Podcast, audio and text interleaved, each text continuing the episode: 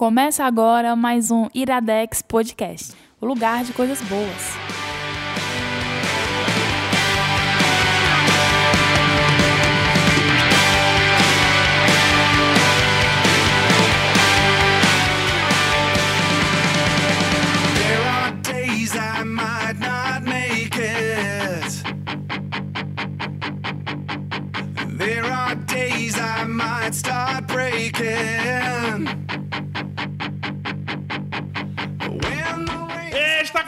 Mais um Eu Tive Amnésia Iradex Podcast. Não é mais um, é o Iradex Podcast número Zé, Zé... 50!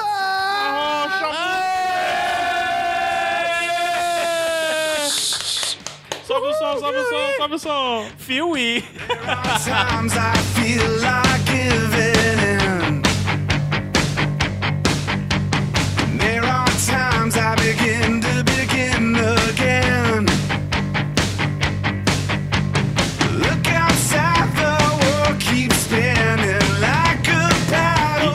tem a dica do que vai ser um episódio especial. Especial. Né? Tem Especial. que ser especial, né? Acho que em 50 edições a gente escolheu alguns símbolos pro Iradex, algumas coisas que se repetem, né? Como alguns é? É nomes negócio que se repetem. estante a estante Iradex, A né? estante. Então vamos Quem é que citar. tá na estante? Tá, é, Tom Hardy. Tom Tá Hardy. na estante, né? Sim. né? O que mais? Tom Hardy, É, Kevin, Quem matou Kevin Johnny Smith. Gay? Quem matou ninguém? Kevin Smith. Kevin Smith tá na. Kevin Smith. Zé Wellington. Zé Opa, Wellington. obrigado, Zé muito Wellington. obrigado. Minha estrela É. é forte. Citado e supracitado, né? obrigado. E outro importantíssimo, né? Dave Grohl. Com e certeza. algo que se repetiu, Zé falou um pouco, eu lembro que o Mano Araújo falou um pouco na edição do Sound City, que a gente Aham. gravou sobre Sound City. Eu falei também um pouco, praticamente todo mundo foi indicando e costura- costurando o Iradex 50. E não poderia ser diferente, é um especial, Iradex especial, a gente vai falar só sobre uma coisa. Sonic Highways, o novo CD do Foo Fighters, mas não é sobre o CD. A gente vai falar sobre a série do Foo Fighters Documental o projeto fantástico de Dave Grohl e sua banda. Então sobe o som In The Clear.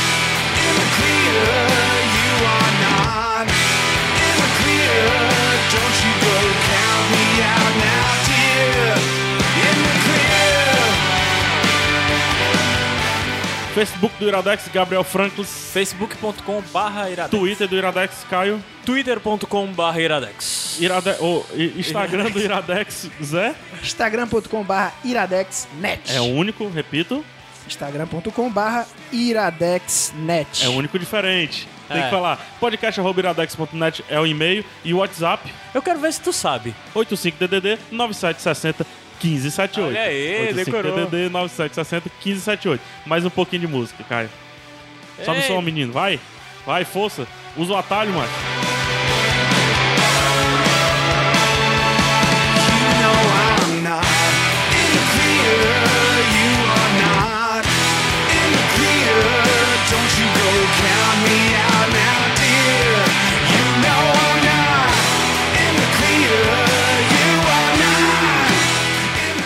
Caraca, é, não sei nem como começar, mas, mas vai, vai pular todo, é tudo diferente esse programa.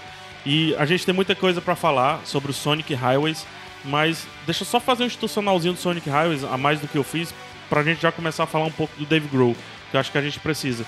O Sonic Highways é o novo CD do Foo Fighters, só que a gente não vai abordar aqui o álbum em si. É lógico que é impossível falar da série sem trazer o principal do álbum, que são as músicas, né? Então vamos falar de Sonic Highways como um projeto, que é isso que ele é, né? Muito maior do que um álbum e também do que uma série em si. Então o Dave Grohl é um cara apaixonado por ter projetos. é, ele se parece muito com, com os amigos meus aí. É que acho que ele não se contenta em fazer um- o mais do mesmo, ele não se contenta em entrar numa jornada tendo que repetir a última jornada. Acho que para resumir um pouco, ele é isso. Então aquele cara cabeludinho lá do Foo Fighters, baterista, com a arcada dentária um pouco projetada, parece um menino ré Baterista estranho. Nirvana, né? É, baterista do Ah, esse- Nirvana. inclusive esse rótulo, né? Que ele. Eu acho até que ele já tá se desvencilhando, já se tornou maior do que isso de ser Ah, o baterista do Nirvana. Sim, sim. Sabe o que é mais legal? Ele nunca fez questão de dizer que não era. Nunca fez Isso é dizer. claro. Ah, Ele, ele, ele, utiliza ele como sempre normal na ah, vida sempre dele. lidou muito bem com isso. Mas enfim, e é, já até emitindo um pouquinho de opinião, o Sonic Highways pra mim é o ápice dessa, dessas experimentações do Dave Grohl. Que, resumindo, é, CD, série, HBO, BBC e aqui no Brasil Multishow. É uma série que visa conhecer as cidades, entrar nas cidades, conhecer as pessoas das cidades, As histórias. que- do que aquelas cidades são feitas, focadas em música, ou não necessariamente, às vezes em política, em, em religião um pouco também, e disso ele tira uma música, que é apresentada ao final do episódio. Só que antes disso eu, eu vou pedir pra pra vocês debaterem um pouco sobre a carreira do Dave Grohl. Tudo que fez Dave Grohl chegar ao que a gente tá fazendo hoje, o, o Iradex número 50, especial, né? Especial. Sobre o que eu chamei de apogeu da carreira dele. É, eu acho que a gente pode começar, né, pegar no Carreira CD, experimentacional. no, no CD antigo do Foo Fighters, né, que é o Wasting Light, uma obra de arte, cara, um puta de um álbum, né, o á- álbum foi lançado em 2010, 2011, né, foi 2012, aliás. Deixa Ele eu é de ver aqui bem 2012. rapidinho. Wasting Light 2011, abril, 2011. 12 de abril de 2011. Pronto, um puta Pra mim, álbum. o melhor disco do Foo Fighters, É, eu- disparado, um dos melhores discos da última década, dessa década, sei lá o quê. não tem o que discutir com relação a isso, né? E o Wasting Light, ele teve uma coisa interessante, que o processo de feitura, vamos dizer assim, do Wasting Light, ele foi documentado já. E esse processo, ele sairia num documentário chamado Back and, Back and Forth, Forth. né? Que foi dirigido, inclusive, pelo James Moll, cara diretor de documentário oscarizado, né? E fez o, esse, esse, é, essa- esse processo todo, né? O Wasting Light, pra quem não sabe, ele foi gravado analogicamente, com uma mesa, que é a mesa Nive, que é uma mesa lendária que o Dave Grohl tinha adquirido, né? Já fez Já essa foi citado aqui no Iradex. Exatamente, Que isso- que aí vem ao próximo passo, né? Aham. A, a gente vê o flerte aí do Full Fighters com o audiovisual, né? O flerte, entre aspas, do Full Fighters com... eu vou- Tô falando aqui a banda inteira, antes de falar do Dave. Grohl, com audiovisual. E aí isso vai chegar no que a gente chama de Sound City, que já foi indicado aqui no, no Iradex, né? Pelo é Mano Araújo. o Mano Araújo, nosso um abra- abraço aí, mano, que vai escutar com certeza esse episódio. Sim. Então o Mano já fala do Sound City, que é aquele documentário que ele vai contar a história. Um ele ia estúdio, contar a né? história da mesa. Só que acabou sendo maior e ele contou a história do estúdio onde a mesa estava, que era o Sound Aham. City, um estúdio lendário. Já passaram várias bandas. Aí você escuta depois o, o Iradex Podcast número, Número 18. 18, aí quando a gente tava fazendo 18 anos. Então, você já vai pegar, esse, se você quiser conhecer mais o Sound City, né? O Sound City, ele já é dirigido pelo Dave Grohl, né? Se o Back and Sim. Forth era James Moore, agora o Dave Grohl, eu vou dirigir essa porra, né? E É. já dirigiu. O, e aí a gente vai chegar realmente agora no Sonic Highways, né? Depois dessa experiência dele de dirigir o documentário, a gente chega na série Sonic Highways, que é dirigida, é, é- o Dave Grohl tem crédito de criação como criador, seria assim talvez o showrunner, não sei, junto com É, outros produtores é, por aí, aí mesmo. né? Ele é E- produtor também, se não me engano. Exatamente, da série. É escrita por outra pessoa, provavelmente um estudioso que fez o levantamento histórico, que é grande. É uma série documental, a gente está falando, É né? grande, não é imenso, cara. É um negócio impressionante. É. a- O estudo que foi feito em cima. E Não, Sonic- não só estudo, mas valor de produção e tudo. Mas a gente vai falar mais quando a gente for Exatamente. falar do episódio. Zé, desculpa cortar o teu discurso, que eu queria voltar bem no começo mesmo. Que é a primeira grande experimentação do Dave Grohl.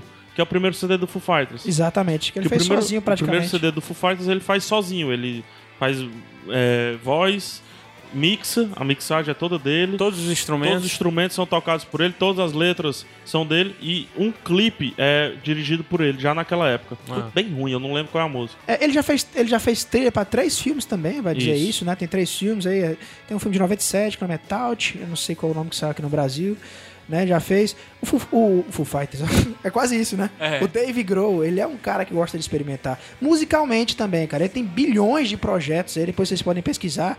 Ele fez o Pro Bowl, que é um, um projeto que ele trouxe galera do metal pra fazer um álbum de metal com ele. Ele Tem coisas sensacionais nesse que é disco do Pro Bowl. lindíssimo.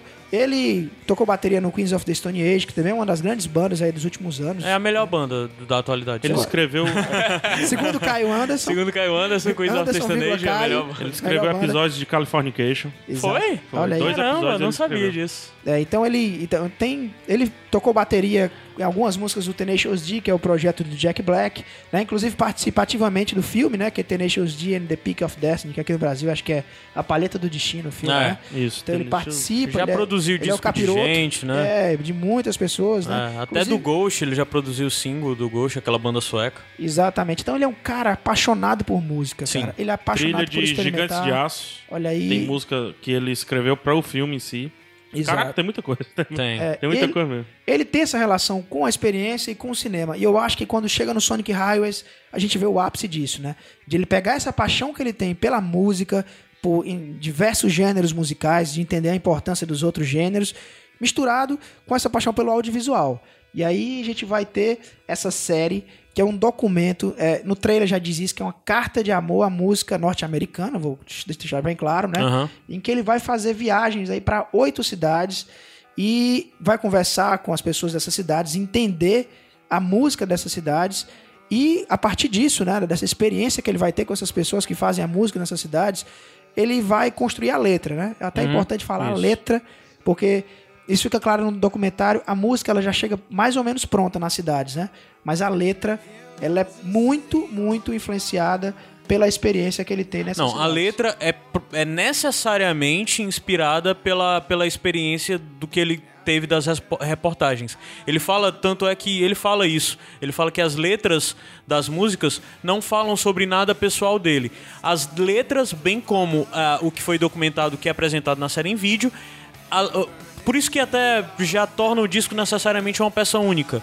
O disco é necessariamente um documento, é- o disco é documental. As letras falam sobre as coisas. Se você assistir a série e ver na legenda que passa das letras, da, da música, que por sinal é com a letra do Dave Grohl, né? Sim. É, a caligrafia do Dave Grohl, que é muito bonita, por sinal. fonte, né? É. É, As letras falam sobre coisas que a gente assistiu durante o episódio, né? Exatamente. Isso é que é o mais legal. O Histórias mais bacana que- da experiência do Sonic Highways, né? O Sim. PH já disse aqui que isso tem um- o episódio ele tem um formato. O formato é: a gente vai ter aí 45 minutos, 50 de documentário, acaba o documentário, fade out, pretinho. Aí quando volta, título da música, que foi base que pegou a influência daquele episódio, e a gente tem um videoclipezinho, né, que é a música sendo tocada com a letra na tela, e aí você já começa a pirar porque você talvez até já tenha escutado a música antes e achado a letra bacaninha e tal, mas depois que você conheceu a história, cara, aquela letra ela ganha outro tom, ela é outra coisa. A gente vai discutir inclusive dessa relação da, da série, de assistir a série e ouvir o CD. A gente vai falar isso mais na frente. Quem também. melhora o quê, se melhora ou se não Exato. melhora, né?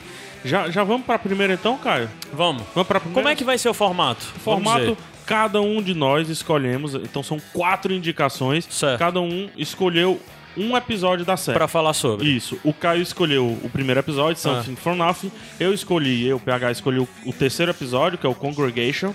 O Zé escolheu o segundo episódio, que é o, Defi- o segundo episódio, é, sim. The Fist and the Feminine, que, enfim, a gente vai comentar mais sobre. E o Gabs escolheu o último episódio, que é Amy Riva. A. Riva. É. Né? Gabriel é um- Que- é um rio. Sobre Nova York. As séries são de oito episódios. A série tem oito É, episódios. Como era difícil e- abordar tudo, a gente tentou. É. Cada um escolheu aí o seu episódio E também favorito pra pra, não te entregar tudo, né? É. Mas acredite, esse é o supra-sumo. É, a gente tá conseguindo trazer o que a série vai ter de melhor. Ela se repete um pouco em estilo e aí vão as particularidades de cada música. Né, de cada música e cada cidade. E aí você tem que descobrir sozinho mesmo assistindo a série. Já vamos pra primeira música, Caio? Vamos. Sobe o som ou tu reinicia a Vou música? reiniciar ela. Reinicia, porque a primeira música é Something From Nothing, que se passa onde, Caio? Passa em Chicago? Chicago. Chicago. Exatamente. Vamos lá. O Caio vai explicar o porquê dessa música existir. Esse é o Iradex Podcast. Highways.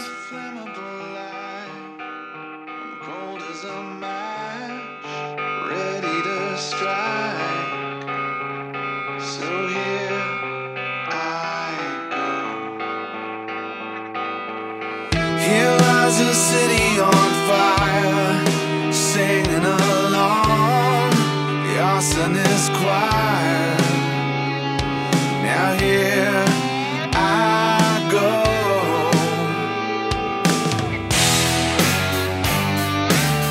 It started with a spark and burned into the dark. Now here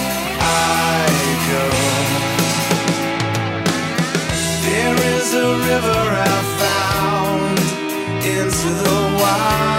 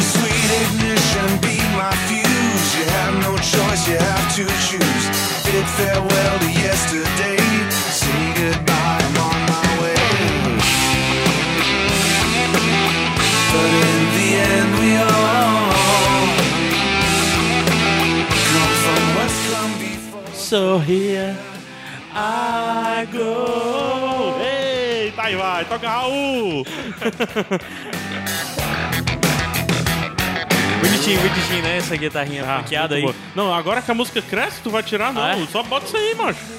Vai, vai, vai, vai. Não é agora não, é depois.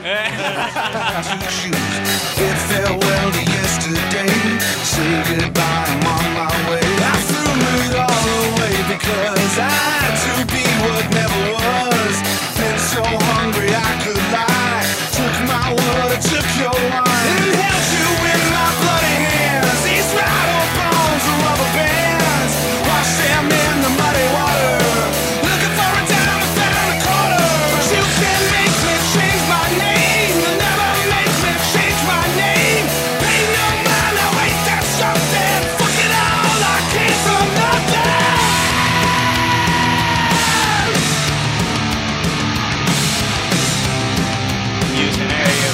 Essa pra mim é disparada a melhor música do disco. Disparada. Eu acho que é unânime.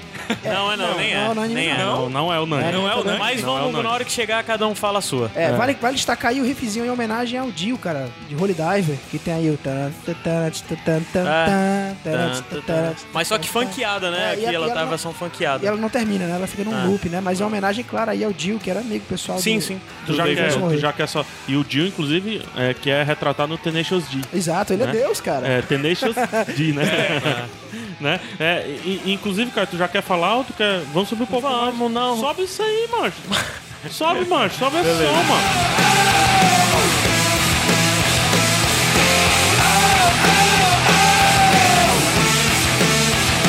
It goes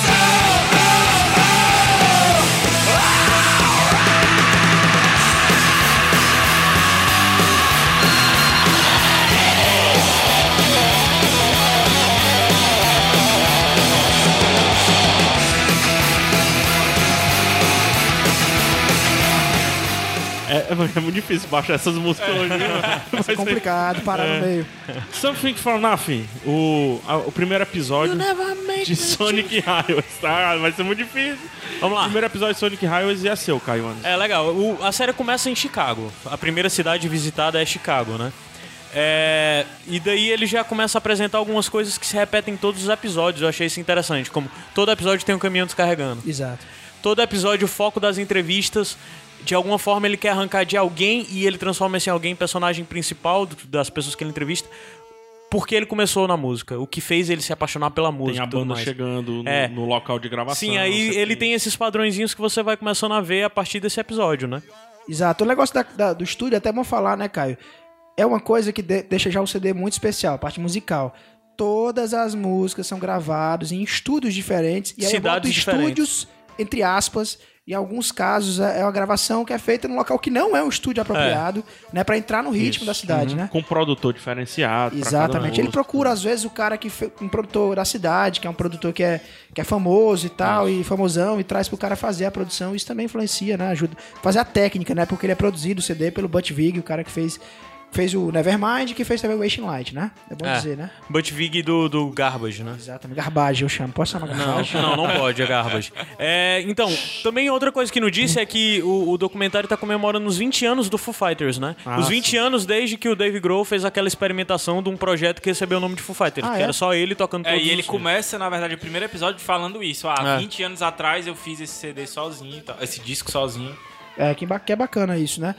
É. Então, o lance todo dele apresentar Chicago inicialmente ficou porque foi Chicago pra ele que apresentou o rock de verdade, né? Ele conta a história que ele já havia contado essa história em outras entrevistas, até mesmo no, and Sound City no ele cantou isso. Ele contou no Sound City que eu lembro. É?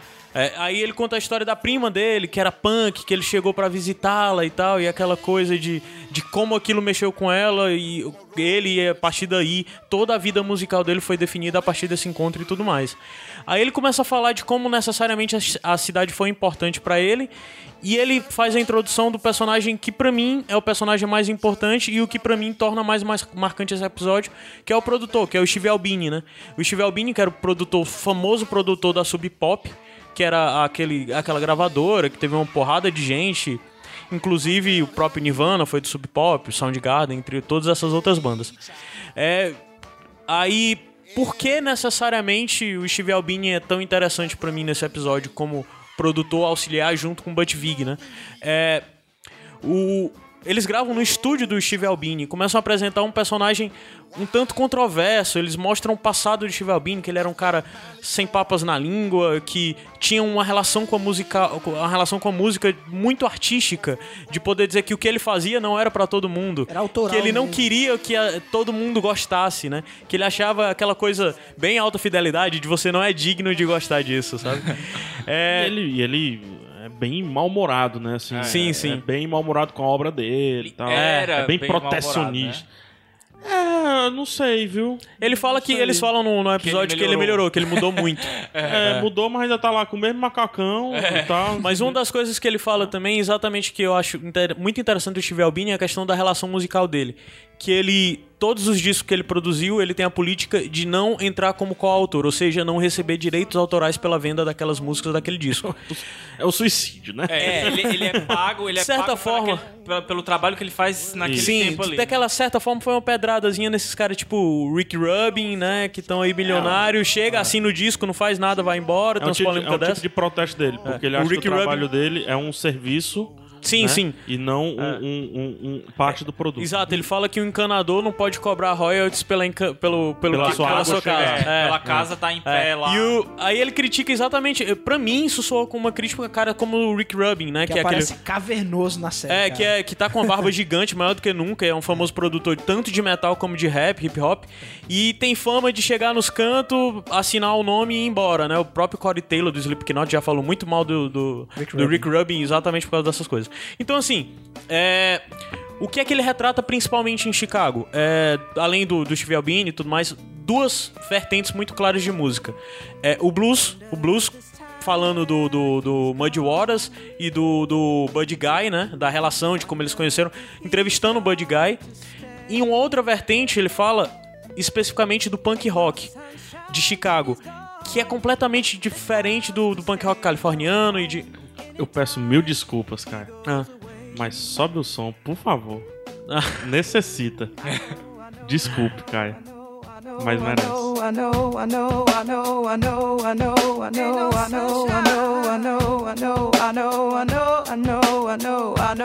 Tá? Essa versão, essa versão é, é, é o Buddy Guy tocando Ain't No Sunshine com a, com, com a Tracy Chapman, né? É, pegar? De nada, viu, pegar? De nada, viu? De nada, viu? Nossa, que coisa linda. A trilha é tua, né, Zé? Ah, É, hoje a trilha só De nada, de nada. Tá estreando a trilha. Vai, vai ser muito difícil manter um papo aqui, porque é muita música boa. Sim, Vamos lá, só Caio. voltando, é- Ele faz a entrevista com, com dois, É. mas principalmente com, com o Buddy Guy, né? É, no caso, a- eu acho que talvez a série. Eu acho que esse é uma falha do episódio, porque parece que são dois documentários diferentes. Quando ele apresenta o blues e quando ele apresenta o punk rock é, de Chicago, parece duas coisas diferentes. Isso parece, acontece parece em duas cidades diferentes. diferentes. Isso acontece em muitas cidades, mas, também isso é uma Não, coisa mas em alguns outros ele conseguiu linkar muito mas bem. nessa como... no- no- no- ele deixa claro. O, o link é que eles vêm do nada. Alguns ficam. É, é, mas por exemplo, em Washington, ele conseguiu linkar muito bem o punk de Washington Com o Gogol. Né? Eu vou O- falar já já sobre isso, É. inclusive. É, sim, voltando bem rápido à questão do, do, do documentário, ele apresentando a, dentro de Chicago é, o blues e. e- e- o- na verdade, não era nem o punk de Chicago, é o rock que ele fala principalmente do. Alternativo, mais é, alternativo, né? Do, do. Pô, o nome da banda? O Chip Trick. Sim, Chip É. Trick. Que ele fala que o Chip Trick pra ele era o som de, de- Ele fala de todo o processo dele de formação, de rock e tudo mais, e como passou por essas bandas de hard rock e tudo mais. É, o que eu acho muito interessante nessa, nessa, nesse episódio especificamente é exatamente essa questão do Something From Nothing. É, que ele mostra todos esses caras que vieram do nada e de como eles construíram a carreira e chegaram onde chegaram. E no final das contas, eles não tinham nada a perder e era aquilo era extremo pra eles e era a única opção que eles tinham. E isso é muito retratado pra mim de todas as canções. A que conseguiu melhor retratar isso foi exatamente o Something for Nothing, né? Ele consegue retratar perfeitamente o que a gente viu no episódio, esse conceito. E a letra, de todas as letras, pra mim é a letra mais bonita também. É, e ele cita Muddy Waters, cita, cita os experimentos do, do Buddy Guy, de como ele diz que aprendeu a tocar guitarra, botando um botão num elástico e fazendo sons a partir disso e tudo mais. E eu acho que por isso, pra mim, foi tão marcante. E principalmente por mostrar o Something From Nothing do Dave Grohl, de como ele começou e por que ele começou e como se deu a relação dele com a música. Aí em paralelo ele apresenta o Steve Albini, de que é um cara que é completamente ligado, que faz aquilo arte pela arte, faz aquilo por acreditar que o trabalho dele é maior do que qualquer valor financeiro e tudo mais. Ele disse que tem mês que não consegue pagar todos os custos. E é o Steve Albini, mas é um cara que todo mundo, se eu não me engano, foi o Steve Albini que dirigiu também o Titanomaquia, né? Que produziu o Titanomaquia. Eu não lembro. Do Titãs? É, eu acho que foi. Mas se for, é bom pesquisar, mas eu não, É. não, não recordo. Se Então- for, cara, o cara é foda. É, já, me é. ganhou, já me ganhou, já. É. Pois é, aí, especificamente eu escolhi. Assim, a gente vai tentar não se incompridar tanto no episódio, não falar tanto detalhe, até pra, pra, pra não ocupar. Não foi ele? Não, PH Santos tá aqui Ah, tá. Então quem é o contestando produtor? essa informação. Jack mas seria massa se É o Jack fosse. Endino, cara. É porque Ah, o Jack é. Endino também era da Sub Pop. Foi- o Jack. Endino foi quem produziu o primeiro disco do Nirvana, o Bleach, eu acho. Eu não lembro, cara. Eu acho que foi o Bleach. Eu sei que o, eu sei que o Steve Albini ele faz focar no um, que sabe. produziu um Desculpa, útero. foi? no que a gente sabe, vamos lá. O Steve Albini ele produziu um Produziu útero. em útero, que, que é, o Nevermind foi produzido pelo, pelo Butch Vig. É. Exatamente. Sim, é, é, Então, assim, foi o episódio que eu escolhi, principalmente por causa dessas histórias. é, E o modo como a construção e o modo como Chicago se apresenta como um personagem mais interessante até do que outros do que outras cidades. Ele pra mim é um personagem mais interessante do que outras cidades mesmo. E foi pra mim sem sombra de dúvida o episódio que mais marcou. Ah, bacana. Eu também gostei muito do episódio, acho a música bacaníssima, né? né? Apesar de não ser minha predileta. né? Eu acho muito legal a história da. Quando, quando o, o Dave ele começa a falar da relação dele com a cidade. Tu falou muito rápido da história da Prima Punk, mas é legal ele contando a história que ele, ele vai Ele com, era com um a cer- o família. cara certinho, É, velho. que ele vai com a família e entra na casa da tia. Aí a tia chama lá, ei, fulaninha, teu primo Dave chegou aqui, ó, do, do interior. Aí quando ele vê a prima dele descendo a Cabelo escada, raspado. ela tá de moicano e tal, e ele olha e, puta que pariu, meu irmão, que é isso? É. Que diabo é isso? E ele fica louco, e a prima dele leva ele pros rock da vida. E aí, graças a Deus que ela fez isso, né, cara, pra É. gente, né? Pra gente, né? Senão não teria Sonic Highways, né? Exatamente, Não cara. teria esse ciclo sendo fechado. Tu tem alguma coisa pra falar do episódio, Gabs? Cara, é a minha música preferida também. E o que eu achei mais interessante foi é, a parte mesmo do blues. Eu não, não, não, não curto tanto assim punk rock e tal. Mas a parte do blues pra mim ficou muito bem retratada. E principalmente uma história lá de como o Buddy Guy conhece o Muddy Waters e tal. É um lance mesmo de, de, de quem chegava do nada é, das plantações e tal na cidade procurando um emprego, alguma coisa assim, e às vezes trocando o que o cara sabia tocar por um prato de comida, no caso um hambúrguer, né? que uma é coisa, como ele conhece. Uma coisa interessante falar da cena blues, né, de Chicago. É um pouquinho que eu sei, eu não sei, não sei realmente muito não. Eu até confundo um pouco da cena de Chicago com New Orleans, New Orleans e também Nova York, né? Mas em Chicago, uma coisa que é fato que du- durante o dia eles eram faxineiros, Sim. eles varriam as ruas, que eram muitos empregos dados pelas prefeituras de lá pra. Tipo New Deal, né? O que foi feito no New Deal e tal. E à noite eles não dormiam, eles iam tocar blues. Então, à noite era aquele, sub- aquele terno bonitão, vermelho e tal, do cara tocando um sax, uma guitarra e por aí vai. De dia lixeiro. É Então, isso. tinha, É. por isso também o- uma representação do something from nothing, né? Exatamente. Algo do nada. É, e ele também fala, fala ele fala do, do Chip Trick, né, como foi dito, e na- se eu não me engano tem a participação, é nesse tem a participação do É do Rick guitarrista, né? Nielsen, É. do Rick Nielsen, Exatamente. que é considerado um dos maiores guitarristas da década de 70 e 80, o cara é um monstro gigante, toca muito e, e os caras são muito fãs dele, fica naquela sensação de estar tocando com ele. Isso acontece em vários episódios, né? Sim, sim, Meio sim. pirando quando entra o cara que é ídolo deles pra tocar, É, fazer parte e isso é sensacional. Eu acho que o, o que é muito claro em toda a série é o lance da paixão. De eles, pô, eu tô tocando com esse cara, eu não acredito, eu tô sendo produzido por esse cara, eu tô. E, e- e isso é sensacional. Esse Chief Competition tá tocando aí no fundo, né, agora? Hã? É, é Chip, Chip, Chip, Chip Trick tocando agora É, no fundo aí, é. né? Quer Acho que a um gente já pouquinho, pode fechar esse bloco Já. e subir pra vir pro próximo. Fecha, sobe com essa música e aí já, a gente já vem com Congregation. Já Beleza. pro próximo bloco. Beleza. Tá? Esse é o Iradex Podcast especial. Iradex 50. Sonic Highways. Thank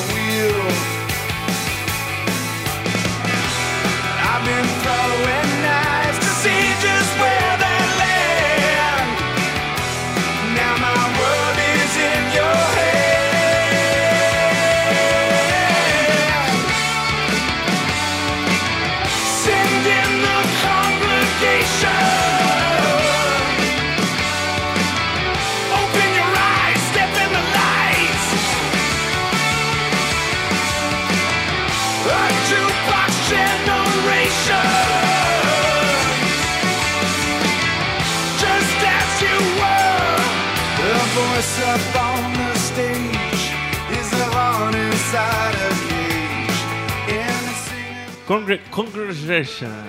Congregação, né? Congregation. Leve, nós na Heavis Door. Iradex de volta pro terceiro episódio, aí sim, indicação minha do. Que indicação minha agora eu vou fazer, tá? Vou fazer a, a ordem aqui, né? Eu, eu pedi o Something From Nothing. Aí veio o Caio e roubou. Por quê?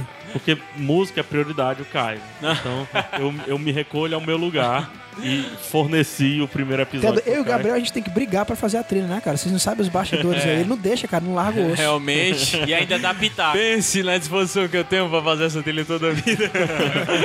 Mas só que assim, o, o que é importante dizer é que eu também queria falar de Congregation, mas só que se fosse escolher um ou outro, eu queria falar mais do blues, essas coisas que eu falei. Tem só uma coisinha que eu me esqueci de falar no Something From Nothing, no episódio anterior, que ele mostra um Episódio processo- anterior não, bloco. bloco anterior, que ele mostra um processozinho de criação que a gente sente muito bem na música, que é o lance de guitarra, de ligar a guitarra antes do solo, né? Liga a guitarra, dá um pedal, né? E, e começa a fazer o solo. A gente esqueci de falar isso aí. Mas enfim, vamos falar sobre Congregation, o terceiro episódio, que se passa em Nashville. E eu pensei que, cara, quando eu comecei a Nashville, eu, caraca, vai ser o episódio da minha vida, eu gosto de country e tal, não sei o quê. Ah, Por incrível que pareça, viu, Zé? o Zé achou que ia gostar mais do segundo episódio e tal, não sei o quê. Só que eu gosto, gosto de filme como Coração Louco, lá do Jeff Bridges, adoro escutar Jeff Bridges. É, Blake Shelton, acredite, eu escuto Blake Shelton. né? Então tem muita coisa do country aí que eu curto. E o episódio vai na ferida do country que eu vou também, que é da modernização errada do country, que é a modernização pop. É a country, modernização industrial. né? industrial pop desse country. Que assim, Industria- você... Industrial, não, não música industrial, não o rock porque é como industrial, ele, né? como ele fala, né? industrial modo de produção mesmo. É, porque é como o, o- um dos entrevistados do Dave Grohl fala assim: eu consigo fazer um country fazer sucesso. É, eu tenho o parâmetro aqui pra, pra, ele- pra ele fazer sucesso. Tem É muito receita, fácil, né? essa é a Tem receita. receita. Esse aqui, a receita receitinha de bolo. e. E aí ele vai em quem não utiliza a receita. Que por acaso é Vai. muito fácil de você associar com o nosso sertanejozinho universitário aí. É uma não, receitinha. É muito fácil, não. É, é, é 100%. Só lá é Eu- pior, o nível é, É. pior. Só que lá é bizarro mesmo. É. Surge um artista de country, dura um mês e, e- e vem outro e tudo mais. E a gente vai um que, que tá na contramão, pouquíssimo conhecido no Brasil, que é um dos personagens principais desse episódio, que é o Zac Brown. Caralho, macho. Eu baixei tudo desse cara depois do episódio, E é- mano. e é eu só tu- virei fã, cara. E ele é tudo que se apresenta no, no, no, no- no- episódio mesmo, né? Zac Brown, líder da Zac Brown Band, né? Que é uma banda de country tipo, tem gente batendo o pé no chão, tem CD que ele grava com, com instrumental, instrumentaliza, instrumentalização utilizando a batida no chão. Tem banjo, tem slide, tem violino, tem tudo do country, né? E ele entrevista muito o Zac Brown. É só porque tu faz isso comigo, no sem fim, aí eu devolvi. Ele entrevista. Desculpa, cara. Ele entrevista muito o Zac Brown e ele. É. Aquela uma coisa que eu falo muito. Apontar o problema é fácil, né? Difícil é aprove- apre- a- apontar a solução. E a solução para Dave Grohl é o Zac Brown, que modernizou o country, levando um pouco pro rock, mas tá lá a essência do country. E qual é a essência do, do country que o, que o Dave Grohl busca? Contar uma história.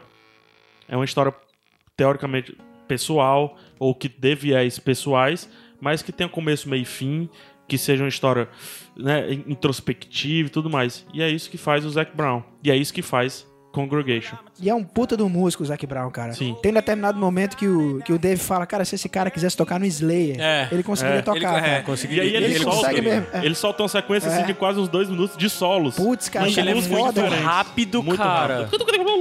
O Né? cara é foda É, demais, foda cara. E pegar, cara, isso traz uma questão muito legal que eu acho dessa série. Tu pode até falar sobre isso.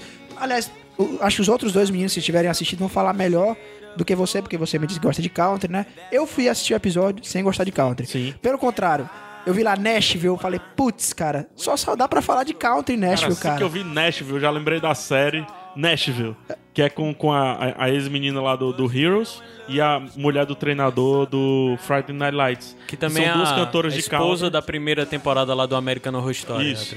São duas cantoras de country que disputam. Pois, cara, o- Sendo o- que é exatamente o lance da novinha da contra novinha com a nova geração. E ela é. A- a- no Nashville, no seriado, ela é representada por uma das entrevistadas, que é a Dolly Parton, né? Aham. Que eu só conhecia de música, não conhecia. Cara, a mulher tá, tá toda preguenta, tá toda cheia de. É isso, cara. Mas, cara, sério, o PH foi lá gostando e eu fui com um preconceito desgraçado pra esse episódio, cara. Eu falei, caramba, eu vou assistir um documentário sobre country. E, cara, isso aqui é legal. É, é o poder de dar informação, né? De você conhecer melhor o estilo, conhecer o que é, quais são os reais interesses de quem faz aquilo, de quem começou aquilo. As influências. E aí, cara, fui quebrando aquela barreira, fui quebrando, quebrando, e, e eu digo que é um dos meus episódios prediletos da série.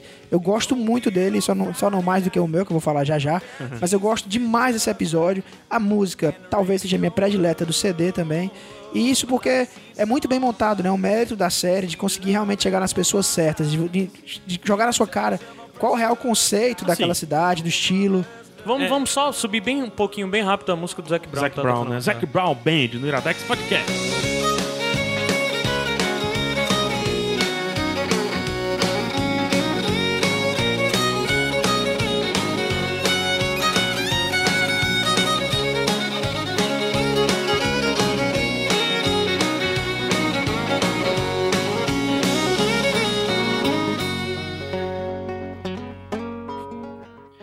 Tem uma coisa que eu acho muito interessante nesse episódio, que ele vai. Acho que ele ficou um pouco com medo de deixar o country dominar o episódio. Porque ele fala um pouco do rock dos anos 70. E ele tem medo do country dominar a música. Exatamente. A música. Congregation, né? É. E, e apesar disso, a, a guitarra, as guitarras são totalmente country, né? Exato. Na verdade, E eu é acho que- que. ah, Desculpa, acho que foi até uma paradinha de roteiro que eles no roteiro colocaram assim. É, fazer a junção do rock dos anos 70 com country, com country moderno e tudo mais. Só porque que ele eu- descobriu, ele descobriu o Zac Brown. É. E deve ter dado um puta material pra ele que ele desistiu de falar do rock 70. Ele falou de Zac Brown. É, e já o, o- especificamente o Dave Grohl não gosta de country, isso ficou bem É, ele claro. não gosta. É, na Ele não gosta de verdade, country. o Ele não gosta e a banda não gosta. Não sei Não, o ele gosta, ele gosta. O, o, o Nate Mendel gosta, o baixista, e o, bater, e o, o outro guitarrista também gosta, né? Pat o... Smear. Pat Smear. Não, o Pat não, o outro. É o... Ah, rapaz, Ih, rapaz. É, o outro. é, Chris o outro. Chris. Não lembro o nome dele. É o que é o guitarrista solo. Ok, ok. O que tem duas coisas interessantes de falar sobre isso, né? Que já colocaram. Primeira coisa, a história do Dave se preocupar se o country vai influenciar. Porque eles chegam lá no estúdio, cara, é todo temático de country. eles já botam um chapéu e tudo. Aí o Dave olha aqui e fala, cara. Não esqueça a música, não vamos tocar rock, não vamos gravar um country aqui. não. a ideia não é essa. Pra, até mostra que as músicas talvez eles já tenham chegado no estúdio com as músicas relativamente prontas, né? Sim. E pra colocar a letra que sim foi influenciado realmente, né? Isso é, isso eu acho que é muito importante de se ter. É Foo Fighters, eles não queriam deixar de soar Foo Fighters na história. Mas né? fica claro ali que, que teve uma influência muito forte do Zac Brown. Do Zac. Putz, mudei tudo Zac aqui. Brown. Teve uma influência muito forte do Zac Brown na, na, no arranjo Sim. dessa música, né? O estúdio é dele, né? Se eu não me O engano. estúdio É, o é, do estúdio é próprio dele. Zac, né? É, É do e tem outra coisa legal, cara, que é, é muito bacana da, da série. O Dave, ele produziu um dos CDs do Zac Brown Band, né? Isso. Aí Sim, mostra sim. o momento que ele E tá ele lá dizendo, na mesa cara, eu de vou som. produzir o cara de country. Eu não faço a mínima ideia. Não, que ele fala Ele assim, disse que cara. nunca tinha escutado é, nada dos A galera da banda nada. entra pra falar com ele, aí sim, galera, vocês sabem que eu nunca escutei a banda de vocês, né? Aí volta, volta pra galera, a galera da banda falando um pro outro assim. Deixa eu ver isso, cara. É isso e aí mesmo. eles fazem um puta de um álbum, ganharam um prêmio country com isso. O Dave toca bateria na apresentação especial, no Isso. show. Que é fantástica, Porra, assiste imagina, depois. cara. Aparece um pouquinho, né, no episódio. Cara, Tem e a partir dessa apresentação é a hora que eles começam a bater no country moderno. E eu acho que esse documentário deve ser odiado lá em Nashville. Porque eles bateram muito, cara. Eles bateram muito nessa galera do country Talvez moderno. porque como ele não goste ou ele não seja do meio, ele se sentiu mais à vontade pra poder falar mal, né? É. É, não sei, eu acho que porque ele fez algo relevante pro meio. É que ele se sentiu à vontade pra falar. Porque ele produziu o CD do Zac Brown, que foi um dos grandes, um dos CDs mais premiados por lá. Inclusive ele tocou o Grammy, M, M, todos os, os M da vida aí. E se ele é respeitado ou não, eu acredito que não. Mas só que Nashville, teve um cara que se firmou em Nashville. Ele não fala muito no episódio, mas esse cara que tá tocando aqui no fundo, sobe um pouquinho o som. É um cara chamado Johnny Cash. Só pra vocês verem o peso que tem Coração, Nashville. coração vai pra. And that's what tortures me. É interessante. Tem um negocinho que Ah. eu quero falar do episódio, quando eles falam de Elvis Presley. Aham. E eles falam do gospel, porque tem que falar do gospel. Porque é muito forte em Nashville, né? em Nashville é muito forte, né? E não só em Nashville, mas no country em si, né? Que quando o Elvis estava mais na época gospel dele, ele foi tocar lá e, e um dos entrevistados conta, né? Subiram a plaquinha assim, três minazinhas com Elvis, you are the king, né? Ele, hey, stop. The King is Jesus Christ. Only Jesus Christ. né? e ele fala como é forte também a parada gospel no country, por mais que ele não seja 100% gospel. Fala o que tu ia falar. É, é porque é, eu, isso já era desfecho. Mas vai, eu vou falar Não, bem rápido. Então deixa é eu falar um pouco de tá Nashville. Bom, tá bom, tá, bom. Um pouco da Eu quero só o desfecho eu falo Eu depois. quero só falar uns nomes que se firmaram em Nashville. O, o americano, ele tem assim... Por mais que o cara não esteja, não tenha nascido na cidade, o americano ele muda muito de cidade. É normal pra eles hum, nascer numa cidade e morrer em outra, né? E, e tem a banda onde primeiro ela faz sucesso, ou seja, a cidade que ela viaja pra se firmar. E só algumas coisas que viajaram pra Nashville pra se firmar. Sheryl Crow, né, Mi- Miley Cyrus, que inclusive é lá de Nashville, Jimi Hendrix também, eh, The Black Keys, Johnny Cash, Patsy Cline, clássico também, Willie Nelson, Blake Shelton, que eu citei, Keith Urban, Jack White, que hoje mora em Nashville Sim. e tem um estúdio em Nashville, e Brad Paisley, que é um dos maiores nomes do country hoje lá nos Estados Unidos. Então, só pra vocês verem, a- a- o apelido da cidade é Nashville, é The Music City, né? O nome da cidade. Não é Country City, porque ela brigou com a rival dela, rival mesmo, que é Branson, no, do lado, em Missouri, que tem a alcunha de cidade do country. Só que hoje ela é conhecida, Nashville, como a cidade do country. Então, não havia lugar melhor pro Dave Grohl ir falar sobre country e um pouquinho de rock também, como Nashville. É, só é, a parte que eu havia falado era exatamente que o Dave Grohl, ele procura retratar, ele tem muito bem as pessoas que claramente ele gosta dentro do country. E ele bate muito nessas pessoas, bate muito, ele toca muito, repete muito informações, entrevista com essas pessoas e tenta mostrar muito. E dentro do- da, da construção do roteiro do episódio, ele fala sobre a conclusão dele de ele ser profundamente ligado aos outsiders. Por isso que ele gosta tanto do Johnny Cash, por isso que ele gosta tanto do Willie Nelson, por isso que ele gosta tanto do Zac Brown, que são caras que foram pra Nashville, mas só que tiveram seu espaço, mas nunca explodiram, como o próprio Willie Nelson, que pra explodir de verdade teve que voltar pro Texas. E vale dizer É, o o Willie Johnny Nelson- Cash, que também teve que sair do. Não, continu, não teve como continuar em Nashville. Passou a rodar o país inteiro. Ele não teve. Porque Nashville tem aquela coisa isolada dos caras que são enorme sucesso lá, morrem lá fazendo enorme sucesso lá, né? Esses caras são outsiders, porque eles tentavam explorar outras coisas. Até mesmo depois o Johnny Cash tentando explorar folk, bem como o Willie Nelson e tudo Tentando mais. não. Explorando. É, explorando fazendo folk, né? Saindo um pouco do country, e sendo muito criticado e flertando com rock também, sendo Sim. criticado por isso. E são os outsiders, são os caras que procuraram. E o Zac, o Zac Brown também é representação disso. Aí, e o que eles falam é de que ao sair da cidade eles estão procurando a sua, congre- sua congregação. De que esses caras começam a rodar e parecem necessariamente um líder de uma, congre, uma congregação. Ah! Um líder espiritual. Uma É, parada, é. Que tem os seus fiéis, né? E é por isso que o nome da música é Congre- Congregation. Tá foda, velho. É, ele constrói essa imagem desses caras, os outsiders, que fazendo algo original e fiel ao que gostam e ao que Isso. acreditam, conseguiram sair do, de Nashville, que é o berço que provavelmente era o melhor canto pra eles estarem, e fazer o que tem que fazer da forma adequada, sendo originais e sendo fiéis ao que E acreditam a de história que eu desconhecia, que ele mostra do Willie Nelson, já prepara a música aí da, da- do próximo quadro, é, do Willie Nelson, que o Willie Nelson ele foi country normalzinho, tentou apresentar, não conseguiu entrar. E é só o Willie Nelson, hoje um dos maiores representantes da, da country music no mundo inteiro, né? Ele conseguiu misturar, né, o movimento hippie com o movimento É, country, e né? foi justamente Engraçado quando ele isso. Saiu de. Nashville que ele foi correr os Estados Unidos. Ele volta pra Nashville, que ele deixa claro. Só que ele volta como o cara com brincão, grandão. Já naquele visual o cara. hippie, É, né? todo hippie, todo paz e amor e tudo mais. Com outro tipo de country. E aí ele mistura, cara. Os shows deles vai aquele, aquele country, aquele cowboy americano mais conservador, junto com o cara que é do movimento hippie, né? É, ele foi consegue algo que já foi congregar. Com índio, com índio. Exatamente. Né, que leva Que já é algo que ele conseguiu mostrar muito bem no episódio de Austin, que infelizmente Exatamente. o episódio de Austin não tá lá na lista, mas é o meu segundo favorito. Por mim eu falaria do episódio de Austin. Mas enfim, tá aí.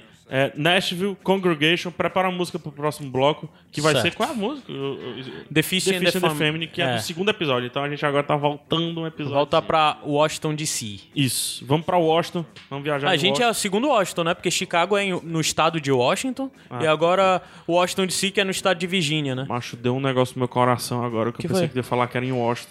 O Em, em É Washington Distrito de mesmo. Colômbia, né? Não, não. Hã? Distrito de DC.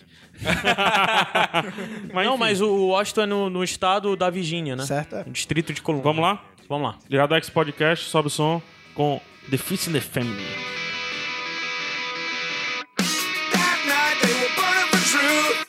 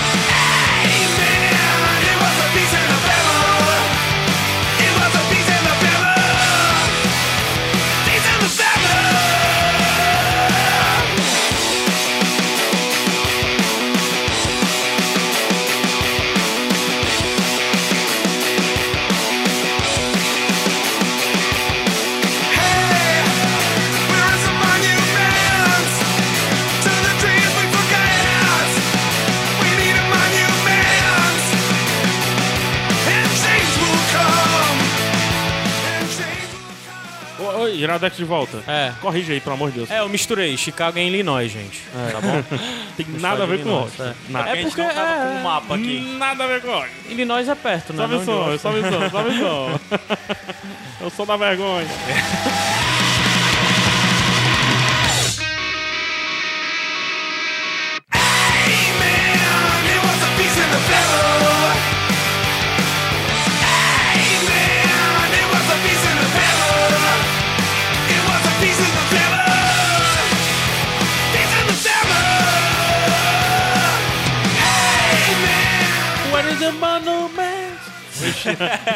por fora.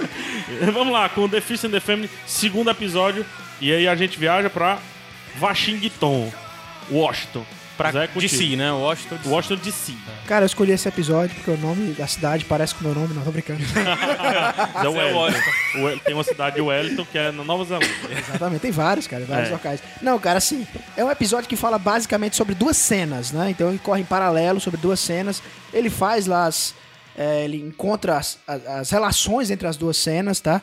Uma das cenas é a cena Go Go, que é um ritmo percussivo, que tem muita influência africana e negra mesmo, né? Combina no Jack Brown, né? É, mas eu vou pedir. Chuck Brown. Eu vou Chuck pedir Brown. autorização pra vocês, pra me focar mais na outra cena, cara.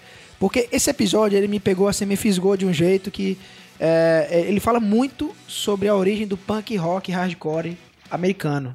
que começou lá em Washington, né? Então ele é, um, ele é um episódio que vai falar sobre muito sobre ideologia, sobre atitude, que é o básico dessa, desse episódio, é falar sobre Que atitude. é muito representativo em Washington, D.C. Exato, né? Capital, do capital. governo americano. Então, tem muito a ver com política. É uma cidade muito política, né? E falar. Diferente de Brasília, né?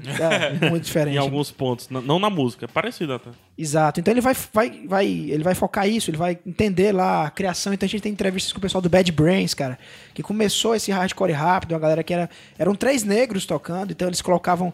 Tem influência de reggae no meio, é uma, uma mistureba louca. Ska, né? o Ska, oi, oi, né, lá. Exatamente, né? E assim, especialmente, cara, especialmente tem um cara que é entrevistado que eu fiquei muito feliz ele ter espaço nessa série, que é o Ian McKay, né? Que é o cara que tocou numa banda chamada Teen Idols, que depois virou Minor Threat, e hoje ele é vocalista e guitarrista do Fugazi, que é uma banda foda, cara, que se você não conhece, você tem que conhecer o Fugazi, né? Necessariamente ele passou por toda a evolução do hardcore, do, do, do punk do hardcore, né? Exatamente. É um cara que, que, que ele, ele, come... ele é muito ativista né, em tudo.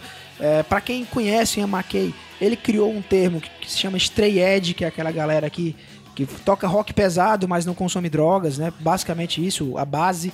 Conheço um Ele Stray Edge. Conhece um, cara? Conheço. É. Tá aqui eu, na mesa falando.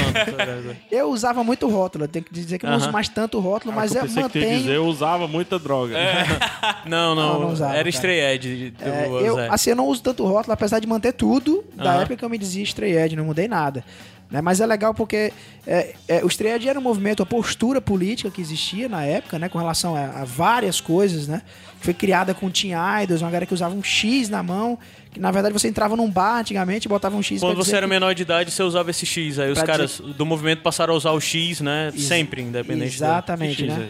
é? É um Um X, X na mão. é Você entrava num bar e tinha um X na mão, quer dizer que você era menor de idade e não, Não podia, podia consumir beber. bebida alcoólica. Aí o pessoal do movimento Stray Edge, por mais que fosse maior de idade, usava esse X na mão pra representar o compromisso de não entrar nessa de drogas e tudo mais. sério. É, pois é, o. PH seria. Mas é legal porque fala do Ian McKay, né? E da importância. Mais legal ainda, o Ian McKay ele tinha um, um selo chamado de Shord, que é um, um selo que, putz, cara, todas as bandas de hardcore mais legais dos Estados Unidos, aí da década de 90, principalmente, 80 e 90, saíram pelo selo dele. Né? E ele vai explorar esse cenário todo do, do punk rock, do hardcore de Washington, né? Que é muito forte. E que é totalmente diferente do, da resto. Califórnia, né? Exatamente. O californiano ele é mais melódico, ele Ah, é. pega mais aquela vibe do surf, aquela coisa toda, né? Já o de Washington, cara, ele é de protesto, ele é de porrada, ele é de barulho, é a música mais barulhenta mesmo, mais contestadora, Os shows eu vi lá, na, a cena. Mais rápida, né? mais rápida. É, os shows são bizarros, né? Todo quebrando, é todo mundo suado que só. Exatamente, É. né? Então é, é muito legal explorar essa relação da música com a atitude, com a ideologia, né? A letra, ela tem é muito forte isso na letra, né? E de falar como eles faziam shows antigamente, que era cada um carregando seu instrumento e andando pela rua. É aqui, vamos E parar. a coisa mais legal que eles mostram no episódio é o DIY, DIY, né? Como é o Do It For Yourself. É, é, é do it que yourself. aí ele até ele procura relacionar o lance de extrapolar o punk, que em Washington isso era tão forte que todo mundo fazia isso. Independente de você ser do punk ou não. Exatamente, né? E ele fala até as relações com o Gogô nesse sentido. É, fala exato. até de um show quando eles fizeram juntos, né? É. O pessoal do Gogô e do, Do do, Minor- punk, do Aham. punk rock. Então eu acho assim bacana, cara. Me tocou no meu coração, né? Então até se você que é ouvinte aqui gosta do punk rock e hardcore mesmo, né? né? De viveu isso como eu vivi na, no início dos anos 2000, vivi fortemente isso. Né? Esse é um episódio que vai falar com você lá no seu coração, cara. Era isso aqui que tocava, Caio, sobe. Era isso aqui, é exatamente isso aqui. Essa música representa.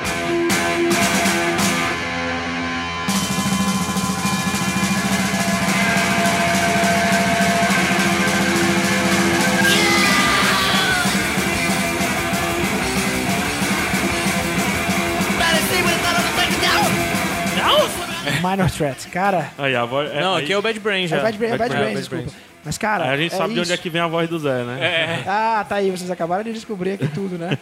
Não, mas o Zé já é evolução disso, já é mais agressivo, já é o, seria seria a o evol- pós. evolução, né? Mas já é o, é o pós disso tudo, É. né? Depois coloca o Minor Threat pra gente escutar, cara, que é, é uma banda muito, muito expressiva pra esse momento, né? E pra todo o movimento hardcore mundial. Porque tem um punk rock, né? Sim. E tem um hardcore que ele, realmente a gente faz barulho, Posso a gente subir? toca rápido. Sobe aí pra gente dar uma vai. olhadinha. Minus Thread. É peia muito. Skinhead, né? Acho que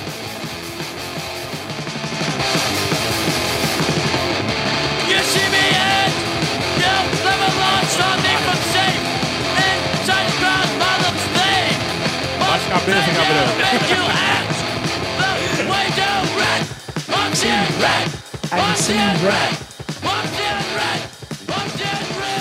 Cara, eu gosto muito da, da batida e do som, mas as vozes não me. Gabriel, eu falo, cara, olha só a karma que eu tenho no Iradex. Eu vou falar, vou falar aqui do karma que eu tenho no Iradex, cara. Eu tenho um cara que não gosta das minhas músicas e um cara que não gosta dos finais dos meus livros, cara. Puta que pariu. PH, tu vai ter que escolher alguma coisa minha pra não gostar, cara.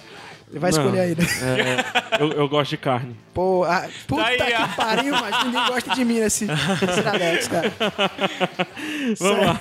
Vamos lá, tem mais algum, algum destaque que tu traria do, do The Fist and the Feminine? Eu acho que seria só isso mesmo, né? A música é bem. Só isso. Só isso. A vida Já falei demais. Só Mas sério, é legal. A música é bem legal. Tem participação da galera do Bad Brains fazendo a percussão, né? E é- nem é das minhas músicas prediletas, né? Eu acho que eu gosto mais de Congregation. Caraca, é uma das minhas prediletas. É, mas é uma música bem bacana. É uma que é que música o que. que é que- o que é que tu identifica, tu músico, né? É músico.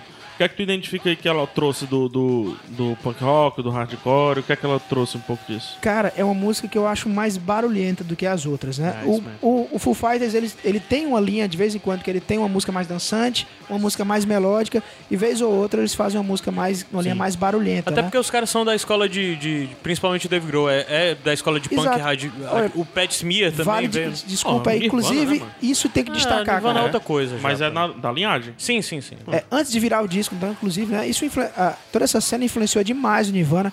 O, o Dave, ele teve a oportunidade de tocar no Scream, que é uma banda que é muito Sim. importante da época também, já pós-punk também. Né, ele, ele era fã da banda e consegue entrar como baterista, né? E é legal ele contando essa história.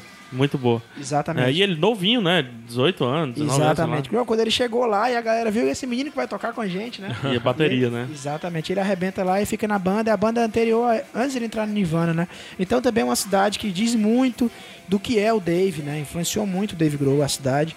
Então acho um episódio muito bonito nesse sentido também. Pra quem é fã da banda, vale escutar. Cara, deixa eu fazer um comentário antes de mudar pra próxima. Vai servir pra todos os episódios, né? O legal do ouvinte aí, que talvez tenha algum ouvinte que não goste de Foo Fighters. É possível. Algum Ah, ouvinte tem, nosso Lógico. que não lógico. goste, né? E aí eu vou dizer, a série não é pra quem gosta de Foo Fighters. Não, pelo contrário. Não, não. Pra quem gosta Exato. de música. né? Não. Exatamente. pra quem quer entender até. Exatamente. O, o então, gosto pela música. É. né? vai ter tudo, cara. Você, se você escutar os oito episódios, você vai encontrar em algum momento a tua praia, né? Se já não souber antecipadamente. Então é bem legal isso, né? De falar. E é isso, né? Vamos pra próxima, É. então. Vamos. Onde é que fica Ramones nisso tudo? Cara, o Ramones, ele é do final da década de 70. É uma banda de Nova York, né? Eu, eu já falei até pros meninos que eu não assisti o episódio de Nova York. É exatamente. Fala do Ramones. Fala, fala do Ramones. Pronto, então Fala pronto. Tem Ramones. que falar, pelo amor de Deus, se não Só falar.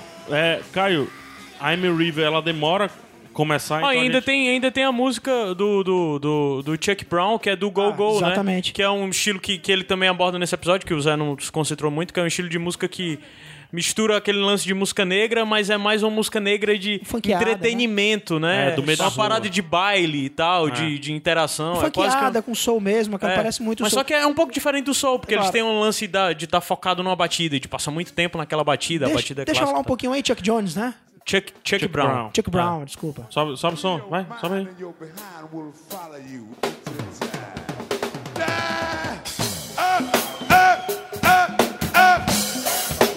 Isso é muito legal.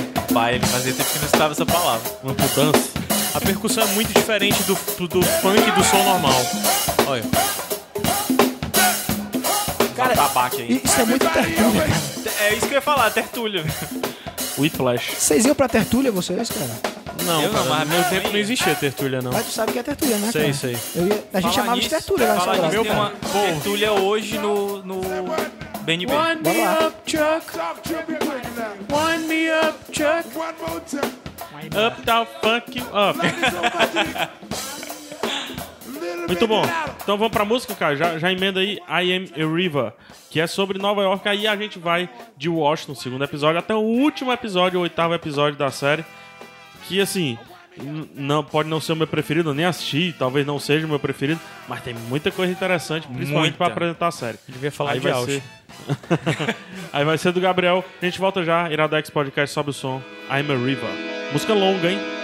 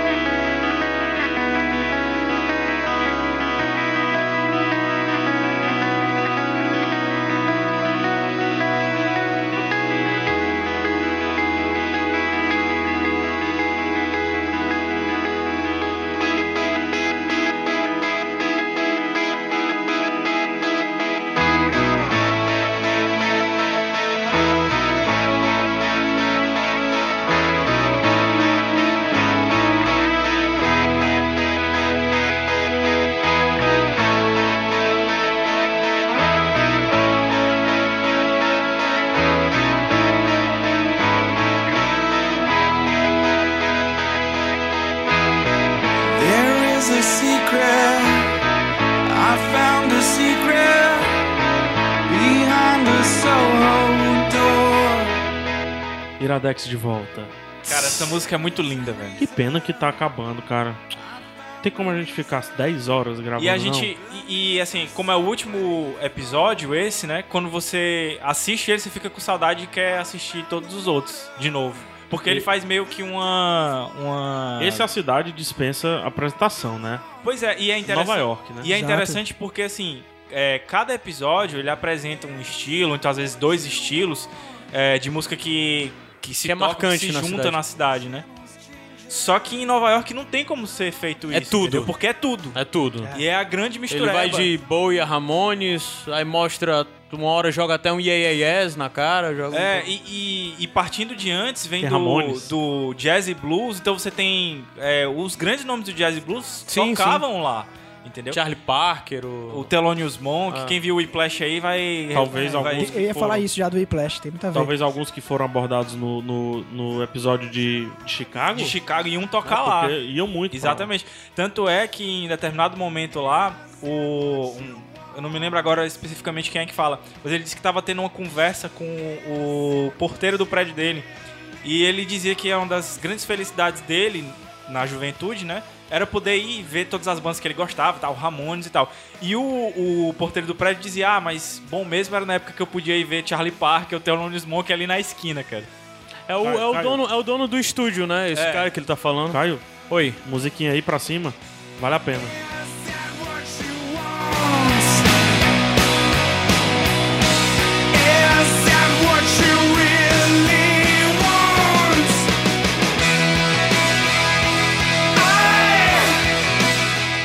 E aí o, o- legal é porque assim, toda cidade tem sempre o seu local, o seu estúdio, onde eles vão lá, escolhem pra ir gravar. Nesse, eles começam indo pra um estúdio, que é um dos estúdios mais famosos e tal, fazem a entrevista com o cara lá. É, ele conta um pouco da, da, da história de como era na época, tipo, de numa sala tá tocando Led Zeppelin e na outra você vai passar e tava tocando Kiss. E aí depois você ia, depois já tava tocando outra coisa, David Bowie, sei lá. E, E um dos principais entrevistados é, é, o, é o Paul Stanley, né? Do Kiss, nesse episódio. Isso, exatamente. Ah, legal. E é legal porque assim, aí você acha que ele vai. que eles vão tocar nesse, nesse estúdio que é super famoso, que muitas outras pessoas já tocaram. Sendo que ele escolhe, na verdade, um estúdio que é super escondido, uma É. portinha mesmo no sorro, que isso é até contado no Aham. começo da letra, né? Da música, e que chama Magic Shop, o nome do estúdio. Legal. E é um estúdio super intimista e tal. Algumas outras bandas famosas toca- é, já gravaram lá, tipo o Coldplay gravou lá, o David Bowie gravou lá, mas eles escolhem principalmente pelo cara, pelo dono do estúdio. E aí é, é construído toda uma a história do cara e tal. E também falam muito sobre a, a questão da música como produto, né? Sim. E E Nova York é um discurso perfeito, né, pra cidade. assim. isso, e porque fica muito forte, porque o próprio dono do estúdio lá fala que a partir de um determinado momento, ele diz até a data lá, em que ele começou a notar essa diferença, entendeu? Tipo, das grandes gravadoras começarem a lançar CDs tipo de boy band, então a evolução da música, né? E como ficou difícil pra ele, às vezes, trabalhar com bandas mais autorais e tal. É, a competição era muito grande. Então é interessante porque ele teve que se adaptar. Ele começou a fazer é, remasterização, começou a fazer restauração de músicas antigas. Então, é, discos que eram perdidos e tal, ele conseguia remasterizar e foi como ele conseguiu se manter. Hoje, hoje é algo que é muito normal em Los Angeles. Tem muito lance da, das remasterizações são muito feitos lá e tal. E Nova York cuida hoje mais das mixagens, né? A banda quer mixar, vai pra Nova York, né? Tem, tem muito esse, esse lance aí. E enquanto que na Califórnia fica um, um pouco mais os remixes. as- E assim, como eu Os falei, é um pouco diferente dos outros episódios porque ele não se atém a um estilo específico. Então, por exemplo, ele tem uma hora que ele passa pelo rap. É uma, uma É, parte ele mostra muito rap. Eu acho que É. de todos os episódios esse é o que mais mostra rap. Mostra Beast os Boys, caras- cara, fala muito do Beast É, Boys. o- é, fala do próprio do próprio o que a gente já falou do Rick Rubin, de como da, ele da formou a, Barbona, né? é, de como ele formou a- a- o selo dele e lançou todos esses caras como o LL Cool J e tal. E ele fala dos movimentos. Boys. Eles falam do movimento de como o, o- o hip hop foi importante, foi uma mudança fundamental social dentro de Nova York, porque ele começa a mostrar Nova York da década de 70, que era uma das piores cidades norte-americanas, onde- e era destruída, era horrível, alto, alto grau de criminalidade. Aí eles vão mostrando a evolução e as transformações que Nova York passou a ponto de uma história muito curiosa que ele até conta nesse episódio é sobre o, o David Bowie. Que o David Bowie gravou o último disco dele. Ninguém sabia que o David Bowie estava gravando um disco. Há Ele muitos anos nesse- o Bowie não nesse- fazia nada. Nesse estúdio lá, o Aí do Magic nada o Shop. Bowie apareceu, gravei um disco. Isso é muito dele também. É, e, as- e- e no que ele apareceu, Bowie, Bowie é outro cara que tá na estante do Iradex. Tá. É. Aí o Bowie apareceu com Eu- eu- disco. Esse já sabe que ficou É. perfeito, né? Aí uma das é a coisas- minha- a minha- tem a regra de pH. Qual é? Né? Uma regra de pH é que a principal é no soundtrack tem que ter David Bowie. É, é, das coisas que ele mostra é exatamente essa loucura dele de do nada ele tá lá, lindo e maravilhoso, as pessoas dizem, em Nova York é o canto que você pode ser, é a maior cidade com maior potencial, mas é uma cidade que você pode ser anônimo. É, e que você, às vezes, está andando no meio da rua e encontra. E tem um momento bem emblemático disso, que eles estão na, na, na porta do estúdio, que é Aham. uma portinha só. É. E aí passa um, um- um pai com uma, uma família, Sim, né? Com sim. um meninozinho. E aí ele olha o David Grohl e tal, e ele chama a família Dave pra, pra... O Dave Grohl é. Pra encontrar a... Pra conhecer o estúdio e como é que é que eles fazem Legal. a gravação É lá. sensacional essa cena. É muito É, legal é mesmo. muito legal. É até. é, e eles. Eles falam um pouco também do punk rock quando falam, porque eles falam, né, obrigatoriamente, eles falam do CBGBs, né? Que foi o maior clube punk da história do mundo, que era em Nova York, que todas as bandas. que eram, na verdade, era um clube de jazz, jazz e blues, e que com o tempo os punks acabaram assimilando e todos os grandes nomes de punk, todos passaram pelo CBGBs e era um bar destruído, é um bar que ma- ma- era Falavam do banheiro lá. tal. É, é o bar que depois acabou sendo o padrão de bar de rock no É, mundo inteiro, né? é. O CBGBs tem um, um- um filme que não é documentário, na Sim, verdade. sim, 2013 eu Eu acho. não, eu não assisti ainda, Também eu não, vi cara. péssimas Tá críticas. na minha cara. lista. Vi péssimas críticas. Eu tenho que ver pra, pe- pelo valor histórico do CBGBs, né? A camisa é muito famosa, esse CBGB que É, você viu é o CBGBs, Aham. que é importantíssimo pro rock mundial.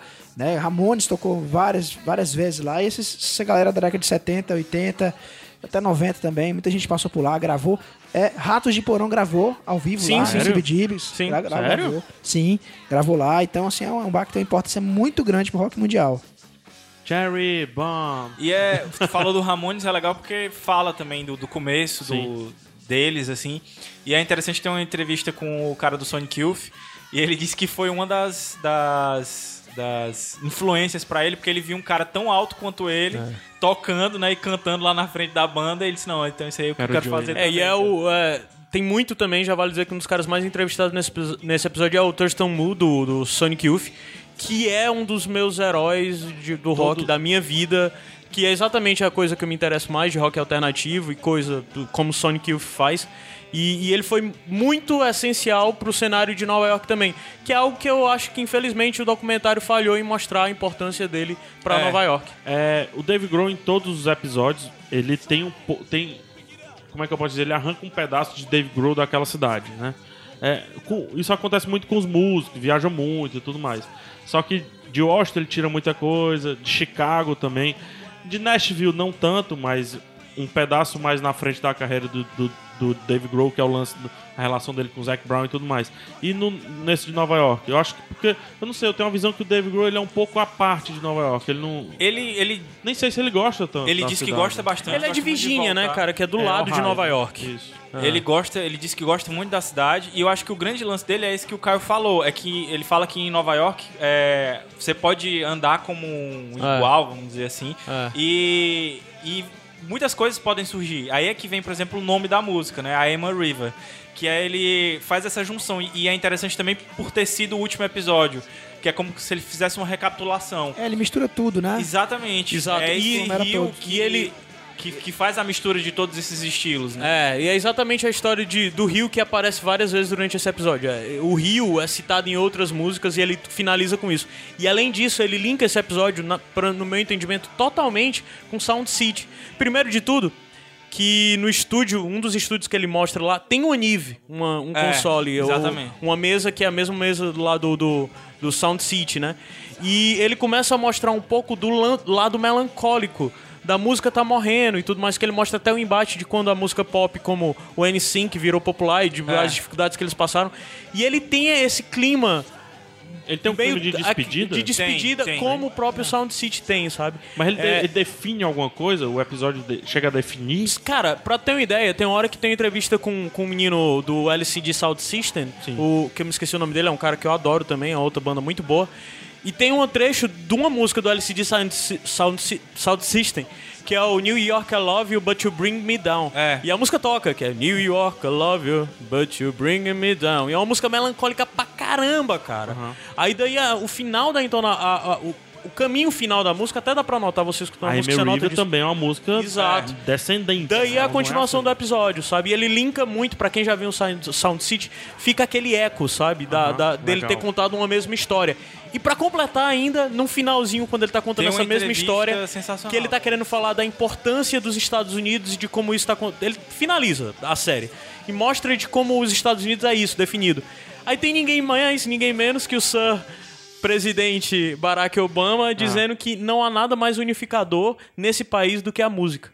É muito legal, muito legal. cara. A- essa entrevista com ele, E disse que até o- que o- talvez o- tenha no, no, no o Obama, né? o Obama Exato. desculpa, representa muito bem isso, né? É, ele ele tem, tem raízes em Chicago, tem raízes em vários cantos que... No Havaí, né? É, o Havaí, Dave, o Dave né? Grohl até brinca, né? É. Não sei o que. Ah, um cara que era certinho virou músico e um cara que era do Havaí virou presidente É. tal.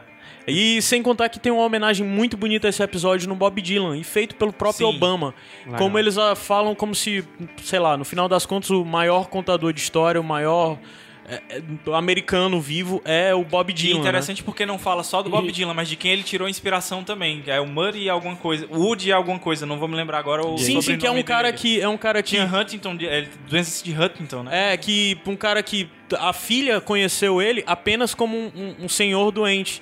E por causa desse produtor, do, do dono desse disco do Magic Shop, ele- ela pôde conhecer o pai e tudo mais. E Como depois músico. o cara ganhou um destaque mais velho, a obra dele remasterizada por esse cara, porque o Bob Dylan chegou lá e disse que era fã do cara e tudo mais.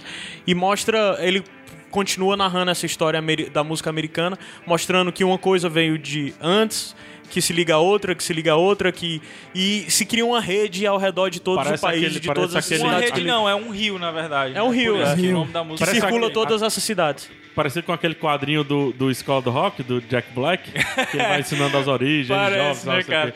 Mas enfim, só uma correçãozinha, não é de Virgínia, o Dave Grohl, é Warren, em Ohio. Ah, é porque Ele ele é viveu em Virgínia. Ele viveu em Virgínia É. e também em Washington. Né? É, porque Virgínia, Washington é, Tudo é um pertinho pedaço do, Não, de tá- Maryland e um pedaço de Virgínia. É, e Washington tá tudo, DC, né? tá tudo pertinho, Nova York, a galera É. tá todo mundo pertinho. Nova York, é. Filadélfia, Tudo tudo junto. Tudo junto misturado, é o lado de lá, né? Cara, nossa, vamos, vamos pra próxima música, Outside, que já é o final, e aí a gente faz um apanhado geral. Beleza. Pode ser? Então vamos pra Outside, Beleza. que a música que vai tocar é a quinta. É, é o quinto episódio que é Los Angeles. Pô, cara, tá tocando Sonic Youth. Tu quer que eu passe Sonic Youth? Então É sobe só um pouquinho e muda Tá bom, pra pois vai. Outside. É, hoje, é, hoje é full fight. For a man with a focus and a temper who can open up a map and see between one and two. Time to get it before you let it get to you.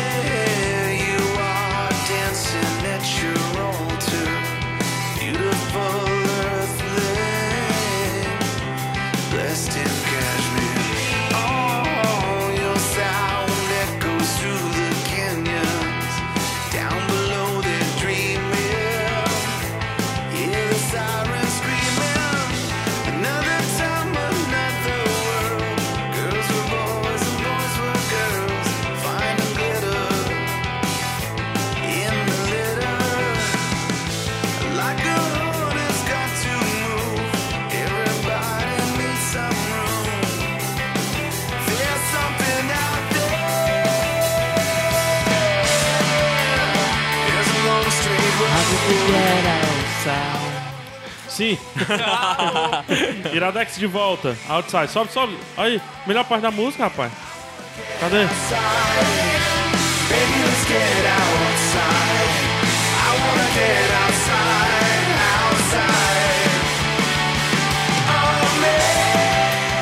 É a música mais tranquila, uma das mais tranquilas aí. E, e simples também. O pessoal não gosta não, não sei porquê. Mas é Los Angeles. Episódio 5 pra quem quiser ir atrás. Cara, vocês acham o, o, o Sonic Highways, ele, ele define Foo Fighters? Ou ele sai, ou ele, trans, ele sai de Foo Fighters e define músico? Rap- Rapaz, como disco, é, eu acho assim, é, é- tem músicas que são muito Foo Fighters e tem algumas músicas que não são tão Foo Fighters assim, que eu acho. É- É, é uma questão que eu, que eu, eu me perguntei, eu ouvi o disco, depois ver a série. É, se na verdade ele é um disco preso ou é um disco forçado? O que eu quero dizer? Ele é um disco que procura. uh, força, o Dave Grohl procurou compor, a banda procura compor pra linkar com todos esses cenários que ele apareceu. Acho que algumas vezes ele falha, ele não consegue linkar a- as músicas do disco. Mas às vezes eu fico pensando que também pode ter sido que ele prendeu. Porque isso mostrou um pouco no episódio do country, que ele não queria algo country demais na música. Ele ficou impedindo. Aí ficou um pouco essa sensação de que não é uma coisa nem é Foi, outra. mas não foi. Foi, mas não foi. Eu acho que como disco, ele é um disco médio. Mas como obra, como experiência, você acompanhando junto com a série, é, é uma das melhores experiências musicais que eu já tive. É, eu, a, assim, eu escutei o disco primeiro e depois vi a série. Eu também. Eu também. E depois escutei o disco de novo. É eu não outra, paro mais de aí, escutar o disco. aí eu Ah. entro na minha experiência depois. Mas fala a tua É primeiro. outra coisa, cara. É, eu acho assim que. Quando eu, a primeira vez que eu escutei, nem sabia desse projeto. Eu simplesmente escutei como um disco do Foo Fighters. Gostou? Que, que não é uma das minhas bandas preferidas e não gostei do disco. Gostei da primeira música e gostei da última música. Aham. Não curti o resto. Depois que eu vi o documentário, eu chamo de documentário, não vou nem chamar de série. Não, série é Mudou- documental, né? É, mudou completamente, cara. Eu posso dizer que é um dos discos que eu mais gostei de escutar por causa do, do contexto. Sim. Entendeu? Por E tu causa gosta do muito contexto de da Mas eu acho que documentário também, né, isso. Acho que isso, na de verdade, já, já, já mostra que é um disco problemático. É, cara, eu, a minha experiência foi a seguinte: eu assisti mais ou menos, né? Até, até um determinado ponto, o final, eu assisti, praticamente saiu o episódio nos Estados Unidos eu assisti, né? Uhum. Assim, o disco não tinha sido lançado ainda. Quando. Até o terceiro episódio, o disco não tinha sido lançado. Foi ainda. lançado no quinto episódio. Exatamente. Então, cara, é, olha só, tô, assi- tô assistindo doc- o documentário, adorando as músicas, né? E tem meio que essa questão que as, as músicas mais Foo Fighters, elas estão no início do disco, né? Sim. Então, você vai assistindo, caramba, irado, outro CD massa, igual o Light e tal e tudo. Aí sai o CD. Aí eu vou escutar o CD inteiro, claro, né? Antes do resto dos episódios. E aí eu fiquei decepcionado com o resto, né? Porque as músicas mais lentas estão no final, até essa escolha não foi muito boa. Né? E aí você fica meio assim, quem espera aquele, aquela coisa mais de rock, que é o rock mesmo, mais, mais, mais dançante, mais agitado, do Foo Fighters se decepciona um pouco. E aí eu não gostei tanto das músicas. E aí é o que vocês falaram. Os episódios foram vindo, você assiste o episódio, e aí a experiência de ouvir a música muda. Olha que legal. Muda, a experiência da música ela muda depois que você vê todo aquele processo. Você, vê a entende letra, a letra, entende porque a às vezes letra. você. Eu já tinha visto a- a- as letras, entendeu? Mas não fazia sentido pra mim. Quando você tem essa, essa ligação com a história do cara, daquelas pessoas ali, faz toda a diferença. Você se, a- se, se arrepia onde antes você nem ligava, entendeu? É Eu acho que, que o, o- a coragem do Dave Grohl tá nesse Coragem Exato. é a palavra. Tá porque desse- é um disco muito corajoso. Mas ele não teve mais coragem ainda, que era não lançar o álbum. Esse não é um álbum de música. Não é. É uma Acho série. que Eu- podia a- não ser ver. um álbum, sei lá, oficial, né? Lançaria Podia ser soundtrack. Isso, É, trilha sonora. Como ele fez com o. Sound City. Por sinal, as músicas do Sound City Muito são boas. muito melhores É, do que as músicas desse disco. Mas eu acho que ele tem mais. Ele deveria ter coragem de não ter nomeado isso como um disco do Foo Fighters. Isso é, isso é fato. É, porque não é making off nem nada. É a série. É sobre a série. É tudo sobre a série. A música é sobre a série. Enfim, não faz sentido. É. Mas ele teve muita coragem em nomear, sendo que o último CD, o, o, o álbum anterior a esse, é uma das melhores coisas que eu já ouvi na minha vida. Wasting Light. Com certeza. Wasting Light. Então, coragem ele tem. E eu acho que isso vai acontecer mais vezes na vida dele. Eu não quero outro Wasting Light. Acho que já tá aí. eu não certeza. quero mais outro Sonic Highways. Já tá aí. Eu não quero mais outro primeiro CD do Foo Fighters que ele toca todas as músicas. Eu não Foi quero. mal, cara. Eu quero outro Light. Cara, eu não quero. Eu, eu, eu quero outro projeto. Eu quero outro problema. Uma coisa diferente, Não, cara. Exato. A forma mudou muito, cara. É E isso que é legal, for- a e se forma. não for de Foo Fighters, que aí pode ser um errinho. Acho que esse deveria ser um projeto do Dave Grohl. É exatamente o que eu ia falar. Se não fosse de Foo Fighters, seria perfeito. Exato. Mas o que eu espero do Dave Grohl é que, e isso vai acontecer, eu, eu espero de verdade mesmo, isso vai acontecer, é que ele continue errando. Porque é, é daí que vem a tentativa, daí que vem algo fantástico. Daí Exato, você imagina se ele algo ficasse... fora do comum. Se ele ficasse na cena de fazer o Waste Night de novo, cara, ele não ia fazer esse. do- Cara, esse projeto é um projeto doido, cara. cara do bicho. É, São é oito corajoso. músicas gravadas o David- em estúdios diferentes, com captação altamente. Cara, o Sim. episódio de New Orleans, cara, de Nova Orleans, eles gravam numa casa com as portas abertas, cara, sem tratamento acústico. Eu não digo que o disse. Grohl ele é capaz de fazer sempre um novo Westlight. Só que se você diminuir o Westlight um ponto, ainda assim é, um- é- é um- alguma coisa fantástica. E ele tem capacidade já. Sim. E ele sabe que tem. E é por isso que ele se incomoda. Ele tem que se incomodar, senão vai ser uma banda que vai acabar daqui a cinco anos. cara. Exatamente. Cara, então, eu acho que o projeto, a obra toda, ela tem um valor sem igual, eu acho, né? Sim, Então, principalmente pela as- coragem dele ter. Como eu já falei no começo, ele é claramente. Ele é um documentário em série. Mas o disco também é um documentário. Sim. E para, para pra pensar, onde mais você já viu um disco documentário? Não existia ainda. É isso que é legal. O Cara, Não me vem à o cabeça. valor da experimentação é legal. É o que o PH tá falando, né? É, independente do disco não ser um disco tão bom, cara, olha só, bicho, é uma coisa diferente. Então, não vou dizer É. revolucionária, inovadora, mas ele tentou, cara. Ele Nós tentou fazer uma estamos- coisa diferente. Nós estamos Isso a vale. 1 hora e 23. Nós falamos sobre, no mínimo, aqui uns quatro ou cinco assuntos diferentes por causa da obra em si. Do- E eu ainda não do- falei da, e não do falando do episódio todo. de Austin. que- É, que eu- O cara quer falar. Vamos gravar um Iradex só do episódio de Só Austin. no episódio de Austin. Que é sensacional, rende, viu? certo, mas qual é o, epi- o episódio? É o What Did I Do, né? Que tá tocando a música. É, exato. Né? Que tem a participação do, Então vamos terminar com ela, né? É, Mas só que eu quero falar.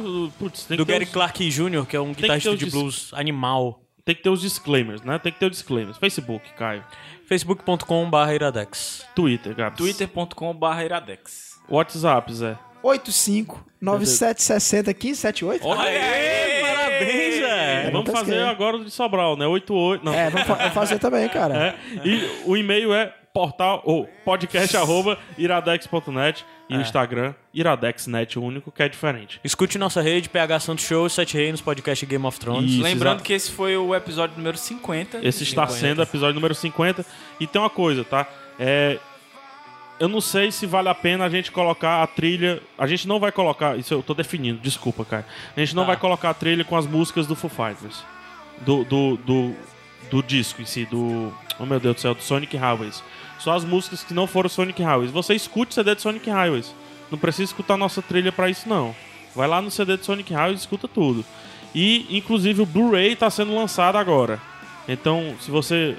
É, tá sendo lançado? Sim, deve estar agora. É, nesse momento que que tá vem, saindo, na- deve no estar máximo, à dia venda. 7 de abril, o Blu-ray tá sendo lançado, já tem pré-venda. De 7 de abril é meu aniversário, viu?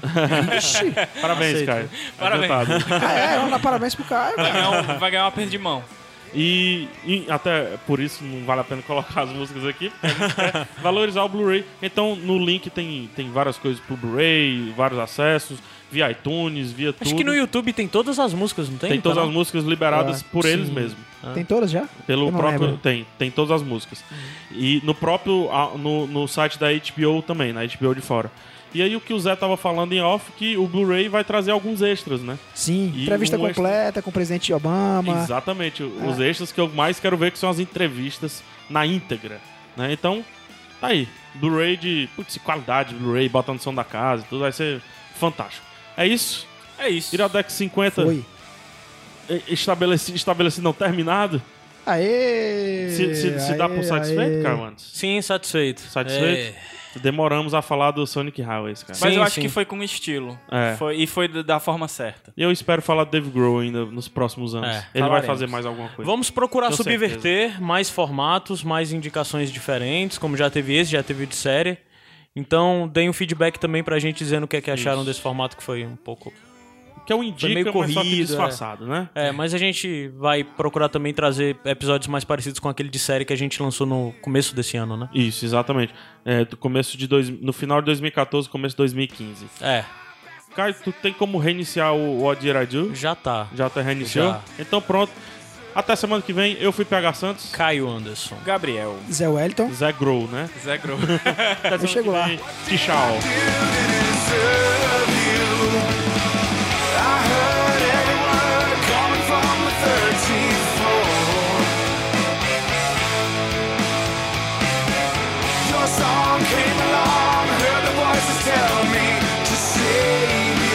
came.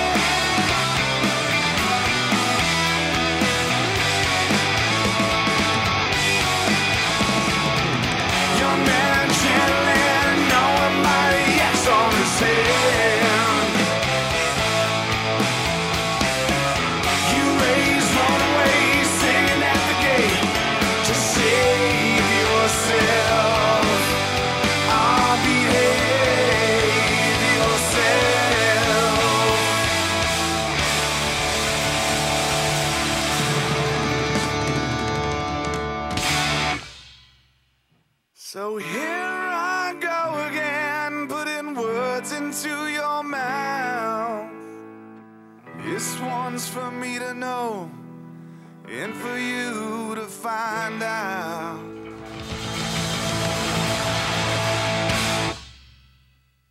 All that I'm on. How you gonna know till you hear?